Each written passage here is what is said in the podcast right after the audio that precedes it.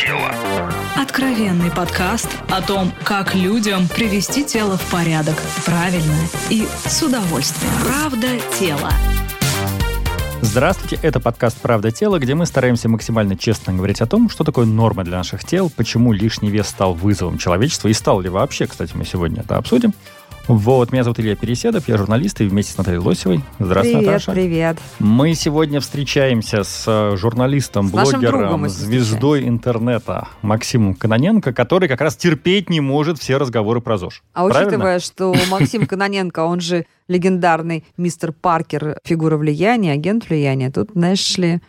Ну, кстати, для э, меня... Не просто частное мнение какого-то прохожего. Не, ну, для меня, кстати, Максим в первую очередь э, литератор, потому что я честно считаю, что твоя Очень книга. Владимир Владимирович Т.М. это просто сборник рассказов уровня, ну, как минимум, Зощенко, я искренне говорю. Мы, кстати, скучаем по Владимиру Вот, Владимировичу да. Т.М. Но, но сегодня мы говорим именно о том, что Максим Каноненко... Ну, сформулируй сам свою пози- позицию. Что за тебя я выдумываю? Перебью, прежде чем начнешь говорить. Давай. Мы знаем, что Максим Каноненко очень жестко реагирует на разные там, ЗОЖ-посты и комментирует довольно неприятненько, скажем так. Ребят, я, я ни на что жестко не реагирую уже давно. Значит, Так. э, вся моя реакция это все всегда э, и ирония. Так. Э, Я все время, значит, пытаюсь как-то сбить пафос на абсолютно любую тему. там. Мгм. Когда появляются вдруг какие-то люди, которые говорят, что а мы вот превозмогли. Я, естественно, прихожу и, и говорю, ну и черт с вами, значит, что вы превозмогли. Мы вас всех ненавидим, значит, всех превозмогших. Это не позиция, как бы, а человеческая реакция на происходящее, да. Вы не первые, кто на такие темы разговора разговаривает. Когда-то Быков делал целую программу на телевидении, я же не помню на каком канале, Дима Быков, про толстых. Мгм. И тоже меня туда звал. Это было хрен знает сколько лет назад, и я тогда был совсем был не, в качестве не- кого? не Ты- такой толстый. Да, ты вроде бы не был толстый. Так, чтобы тебя звать в программу, Да. знаешь, как показывать как пример толстого. Понимаете, они же разные бывают, э, Степени и стадии, скажем так, крупноты. виды толстоты бывают разные. Мгм. Я вширь не расту, у меня все в живот идет, поэтому когда я стою прямо вот так перед камерой, я выгляжу совершенно нормально.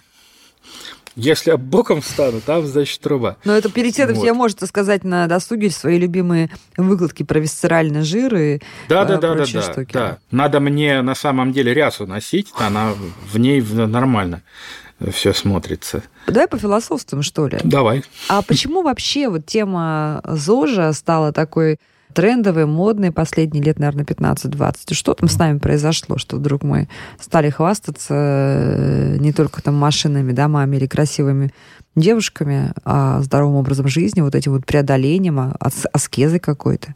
Я не знаю. Дело в том, что поколение нынешнее, оно совершенно радикально другое. Оно не похоже на нас, на советских людей. Я вот не знаю, Переседов, ты когда родился? В 81-м. Он моложе нас. Ну да, ты почти не застал. Ну, застал еще, конечно. Застал, застал, я в А. провинции жил, поэтому я хлебнул советского как бы наследия выше крыши.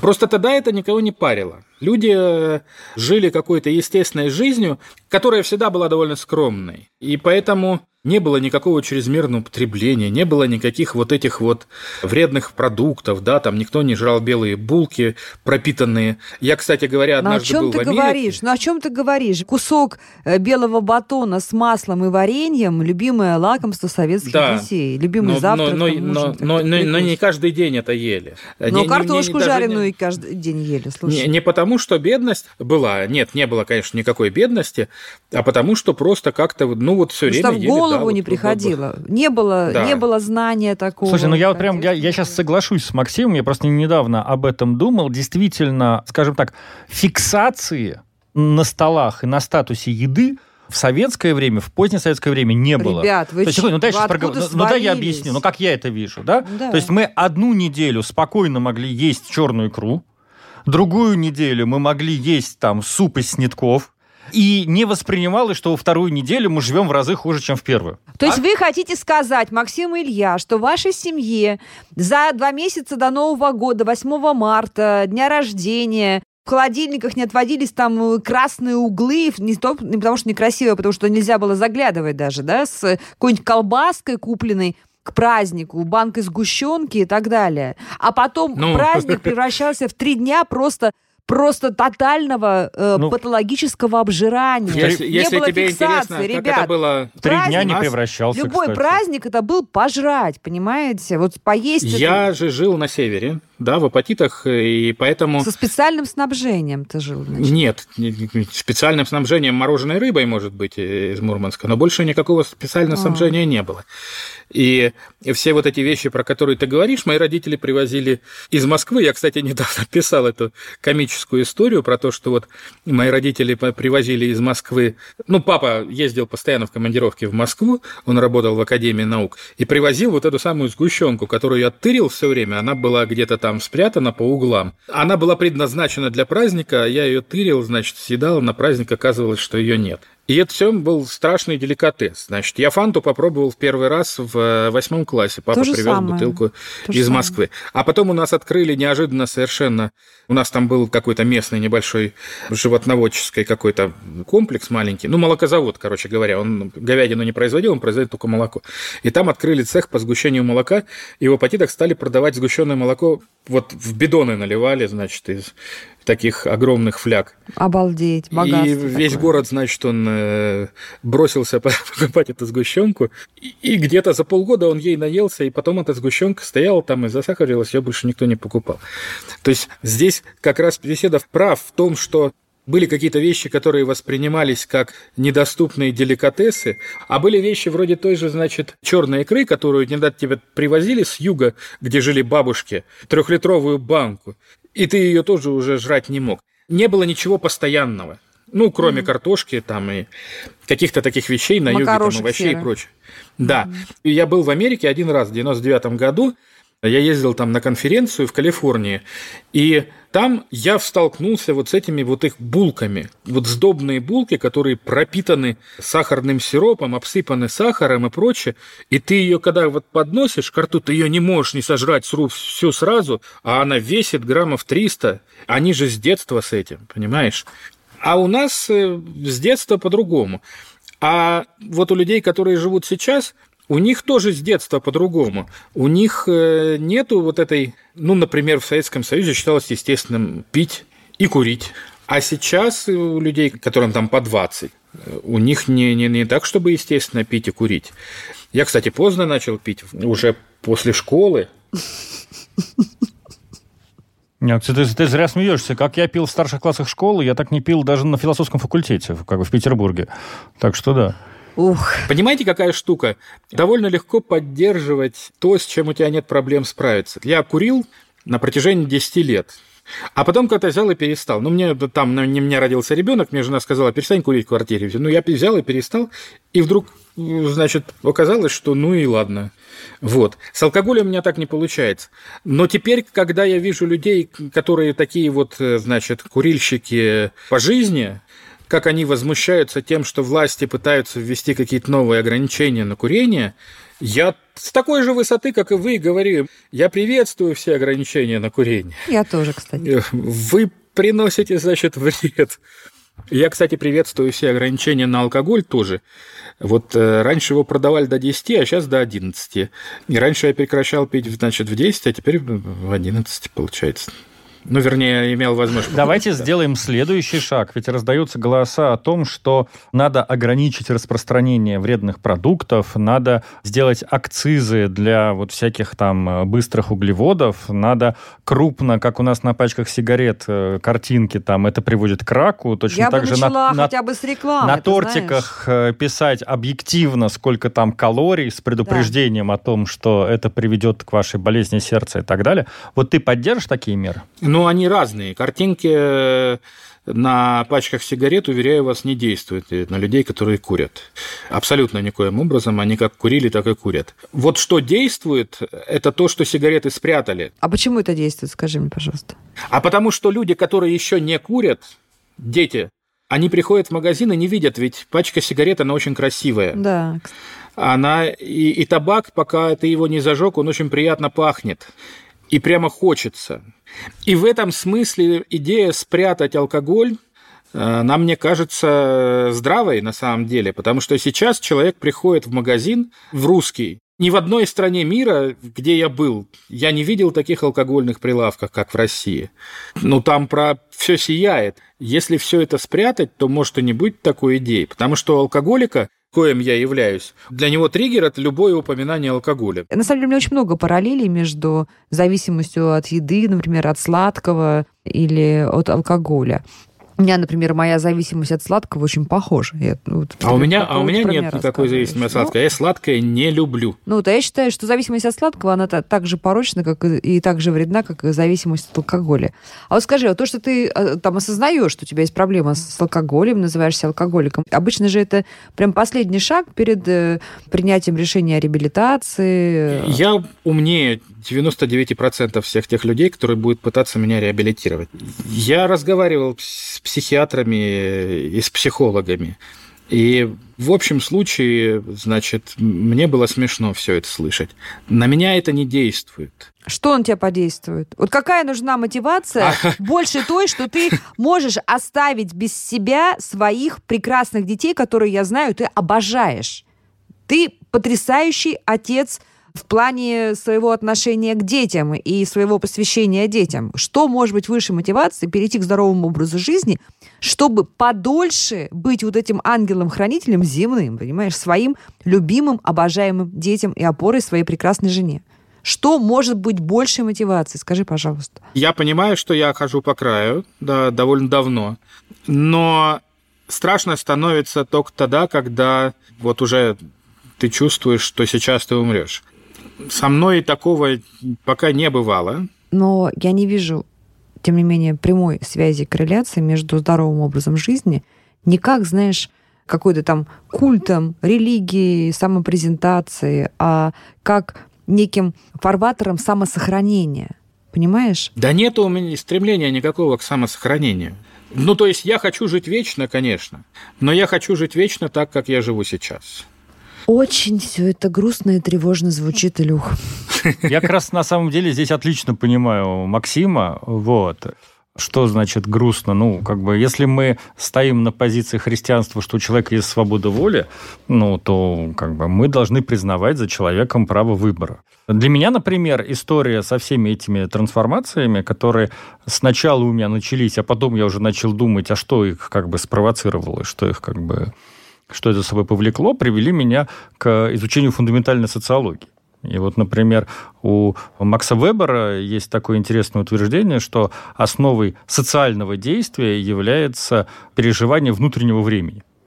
Вот как бы, потому что любая эта трансформация, это на самом деле не индивидуальная история, а вот Максим здесь прав, это некое как бы новое социальное действие. И чтобы оно произошло, у тебя должен случиться вот какой-то вот сдвиг в твоем внутреннем времени. Он говорит, а я нахожусь вот в вечном сейчас, и оно меня устраивает. То есть как бы для меня вот эти социальные внешние трансформации, они предполагают мое самоубийство на уровне вот моей, как бы, моего переживания внутренней личности. И я это отлично вижу. И требовать это от него или как бы гарантировать, что как бы ему будет хорошо, ну, я не могу, потому что у меня нет этой уверенности. Ну, ты же слепого остановишь, который идет к пропасти? Ну, я не возьмусь сказать, что он слепой. Почему он слепой-то? Нет, Если ты человек... слепого Нет, остановишь, так, который идет так, к пропасти? Слепого, может быть, я остановлю. Нет, ты сейчас говоришь подожди, о слепо... том... Подожди, слепого mm-hmm. я остановлю. А человек, который сознательно идет на край пропасти, чтобы с нее спрыгнуть, я не факт, что буду останавливаться. Человек, который... Нет, я, я не иду сознательно к краю пропасти, чтобы с нее спрыгнуть. У меня есть странная привычка, я каждое лето перечитываю книгу Перевозчикова про значит, последние полгода жизни Высоцкого. И примеряю это на себя не в смысле, значит, таланта Высоцкого, а в смысле того, как вот он подходил к этому краю пропасти. И вы знаете, значит, эта книга считается очень достоверной, потому что Перевозчиков подошел к делу ответственно. И он тоже до последнего дня строил планы. Он собирался там фильм снимать, и, и главное, что он собирался поехать в лес, в тайгу и там лечиться, но не поехал, не успел. То есть даже он, я хотел к чему сказать, что вообще говоря, даже Высоцкий не шел к краю пропасти для того, чтобы с нее спрыгнуть, несмотря на песню «Кони привередливые», которая тоже была написана для фильма, и не про него. Он не собирался с никакой из пропасти прыгать. Слушай, ну интересно, что ты заговорил про Высоцкого. Дело в том, что я буквально на днях об этом же думал. Мне э, на Ютубе попался ролик. Оказывается, Высоцкий писал клип про свою, ну вот на свою вот эту песню ироническую про зарядку. Помните, mm-hmm. да? Вдох, да, вдох да, глубокий, да. руки шире. Да, да, да. Я, я опубликовал этот клип. Да, он там и... совершенно потрясающей физической да, форме. Он встает на руках, поднимает на трицепсах свое тело. Да. То есть он показывает Акробат, физическую да. подготовку, как вот какой-то сегодня кроссфитер. Ну, это говорит о том, что физическая да, подготовка при всех да, остальных да. Э, ядах не может тебя спасти. И, и вдруг потом оказывается, что... И он уже тогда, когда этот клип снимался, он уже тогда был наркоман. И это его не спасло, имею в виду да. физическая форма. Это ровно то, что я написал в своем посте, что великолепная физическая форма Владимира Семеновича не спасла. Правда тело. Правда тело.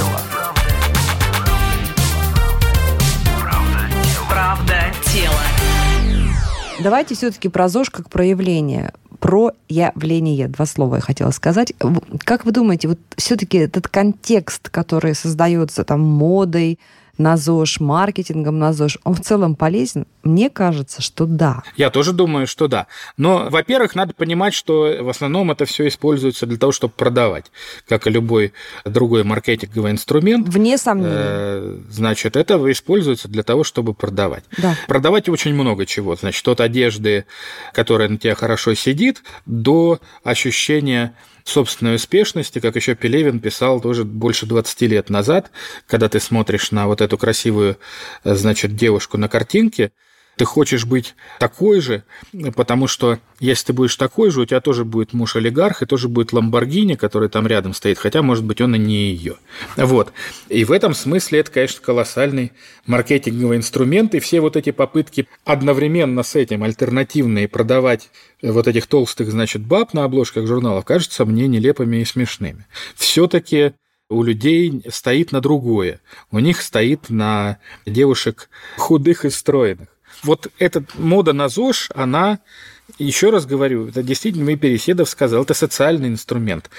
То есть люди, которые сейчас не курят, не пьют, и там правильно питаются, им это легко делать, потому что они это делали всегда там всю свою жизнь. Это неправда. Это, это я не про тебя. Нет, есть огромное количество людей, которые этим... Я, я бы сказала, большинство людей ты же сам все прекрасно описал про наше детство и молодость многих, да? Мы не были, к сожалению, так рождены и так приучены. Да, но потом-то наступили 90-е, когда все сломалось в нашей жизни. Кто-то смог из этого вылезти, а кто-то не смог. А у них этого не было. У них с самого начала родились, и у них все было прекрасно. И мы, кстати, эту тему не закончили. Мы говорили о том, что у советского там ребенка или там взрослого у него день на день не приходился. У него было то так, то сяк. А у наших детей там, у них день на день приходится, у них все время все одинаково. А когда у тебя все время все одинаково, ты можешь планировать. Ну, а я вот э, хочу еще один пример в поддержку Паркера привести, но немножко по-другому его проинтерпретировать. Вот я заметил вот отличие нашего, ну, моего, во всяком случае, детства от современного. Момент с игрушками. У меня в детстве были игрушки. Ну, их было в целом немало. Но для меня появление каждой новой игрушки было событием. Для меня да. это было небольшим чудом. Конечно. И для меня игрушка была ценностью. Ну, я знал коллекцию своих игрушек, вот. я их пытался чинить. А нас вот, видишь, вот, вот это И так далее. В углу, да. Вот это, вот все. Вот для это, современных... Вот. Для, для... Максим нам показывает да, сейчас, дорогие слушатели, показывает нам залежи. Для современных э, детей, как я узнал, игрушки, они просто падают как с конвейера. Ну, то есть для да, него вообще... Для него вообще не... На со... один день. Да, вообще На не... Один да, день. для него вообще не событие заиметь игрушку. Для него важен контекст, вот в котором игрушка появляется. И вот фраза... Импульсивное там, желание тут же ну вот, и вот фраза... Э, Похоже на быстрый углевод. Да, зачем тебе нужна машина, у тебя уже есть одна, ну там для современного ребенка, сколько я понимаю, вообще бессмысленно. Это же, это, это же позавчерашняя машина, ее как бы уже нет. И то же самое на самом деле с питанием. Потому что, ну, вот как ты, да, вот поняла уже мою мысль, что для современного человека вообще уже не стоит вопрос, ну, там, э, еды как события. Это вот как бы повседневность. Как добычи, как да, добыча, как да. И она вот просто падает, и дальше уже внутри этого надо вот выстраивать какую-то иерархию, которая, да, приводит к некой импульсивности. Поэтому э, здесь отчасти... То есть Максим говорит, что ситуация лучше, чем была у нас, а, она, а, а, а с другой стороны, мне кажется, она все-таки хуже, чем Конечно, была она хуже, потому что мы видим огромное количество Еще раз повторю, значит, когда у тебя все время все одинаково, ты можешь планировать. Вот у меня случился пожар в квартире, э, значит, Ой, 11 да, лет назад. Историю, да, и да, да. когда, да, и я, значит, ну, на то время, пока мы делали ремонт, это заняло месяца два, наверное, мы переехали там, нам э, позволили пожить в квартире в другом месте, и там практически никакого быта у меня не было, потому что у меня жена была глубоко беременная, беременность у нее была проблемная, поэтому она там занималась вот этим делом, а я занимался ремонтом квартиры, и быта практически никакого у нас в этой новой квартире не было. Хорошо, я брал, значит, 6 наггетсов, А как? Морковку, и соус к ней, и, и, и яблоки. И все равно понятно, где я это брал. Я этим наедался.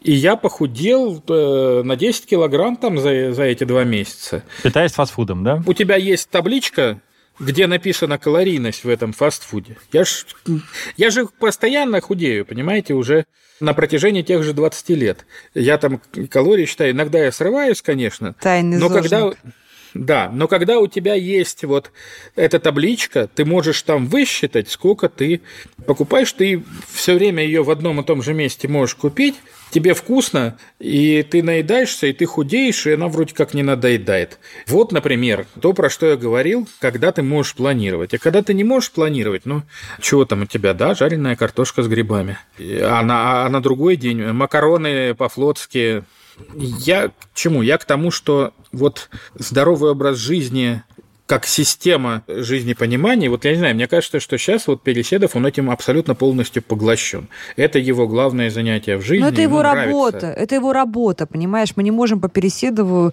делать выводы о, о миллионах обычных людей. Но если работа, то это вообще хорошо. Если бы моя работа была не пить, я бы, наверное, перестал бы не пить. Давайте вы мне будете платить за дело? то, чтобы я не пил.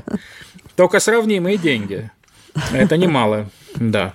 Не, я периодически тоже разговариваю с собой на эту тему. А вот, ну, те вроде уже как бы ничего не интересно. У меня в жизни было очень много увлечений, но я очень быстро перегораю ко всем увлечениям. Как только у меня начинает что-то получаться, я к этому охладеваю. Ну, вот я себе тоже иногда говорю, а может быть, если ты попробуешь привести себя в порядок, похудеть килограмм на 30, это, может быть, тоже будет твоим увлечением. И иногда даже я с увле... берусь за это с увлечением, но хватает меня. Как только я не пью один день, я на, уже на второй день я думаю, блин, какой же я молодец, надо отметить это, значит. И, и на этом заканчивается. Грустные шутки, на самом деле. Ну, смотрите, ведь Максим э, сейчас по сути, пришел к тому же выводу, к которому мы не однажды с тобой приходили, когда э, общались с психологами, например, да, что ЗОЖ — это часто такая компенсация и замещение неких других удовольствий, более понятных.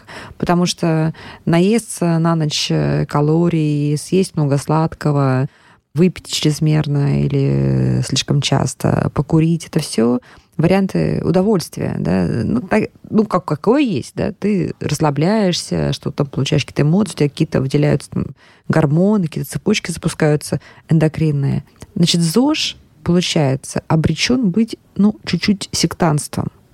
Но чтобы ты получал удовольствие, это должно быть такой на хайпе немножечко, да, должно быть немножечко на надрыве.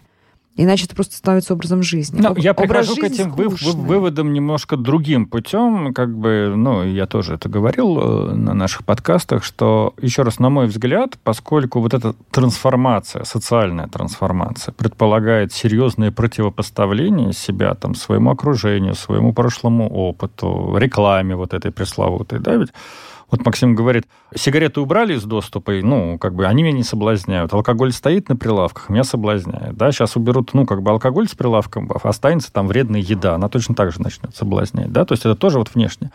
То действительно, чтобы противопоставить себя этому, нужна какая-то альтернативная общность. И вот это то, что так или иначе к сектантству тяготеет. Но знаешь, я вот э, слушаю Максима, я на самом деле хочу его поддержать. Потому что вот я думал, что формирование нашего поколения, а я себя все-таки уже как бы все-таки буду отождествлять Давай поколением напомним, Максима. наше поколение, Да. это поколение так 40 плюс, да? Ну, 40 плюс, да. Около оно, 40, оно, 40 оно, плюс. оно во многом проходило под девизом вот, э, Раневской «Пионеры, идите в жопу». Да, и вот, ну, это вот, это такое наше кредо. И я понимаю, Максим, то есть меня лично в ЗОЖе пугает и отвращает этот комсомольский задор. Мгм. Ну вот, когда я вот вижу и слышу вот это «А ну-ка, а девушки, а, задора, ну-ка, не парни», да, вот во мне просыпается Раневская, которая тоже не, не- весьма неправильный образ жизни вела, и говорит как бы скрипучим голосом «Пиор- «Пионеры, идите в жопу». Да, вот. Мгм. И как рефлексирующему человеку да, найти вот этот путь заботы о себе. Ну, Вот, кстати, Наташ, а ведь забота о своем теле это, это гордыня Вот, в чистом видишь? виде. А вот как это увидеть не гордыней, как это увидеть А. подвигом, да? Знаешь, как посмотреть? А с другой стороны, тело человеческое это храм Божий, да? Вот мы, Вот. подо- мы вот Вот. в христианстве, по Божьему Да. подобию. Ну вот и говорю, вот и А потом- оказывается, что вот да. это вот вопрос упирается вот в эти ориентиры. А? Да не, ребят, э, есть, конечно, миллион э, всяких способов самоубеждения, и вопрос состоит только в том, когда ты найдешь для себя тот, который подействует. Пока не нашел, значит, сиди. На- найдешь, молодец. Ну что, пойдем искать. Да, спасибо, Спасибо, большое. спасибо тебе огромное, нам было Давайте, очень пока. интересно. Да, с нами был на удивление откровенный журналист, писатель Максим Кононенко. Спасибо большое. Это подкаст «Правда тела». Легендарный мистер Паркер к нам пришел, Да. и нам было интересно. Илья. Переседов, Наталья Лосева. А подкаст «Правда тело» подписывайтесь. Правда тело. Правда тело. Слушайте эпизоды подкаста на сайте ria.ru в приложениях Apple Podcasts, CastBox или SoundStream. Комментируйте и делитесь с друзьями. Правда. Правда. Правда. Тело.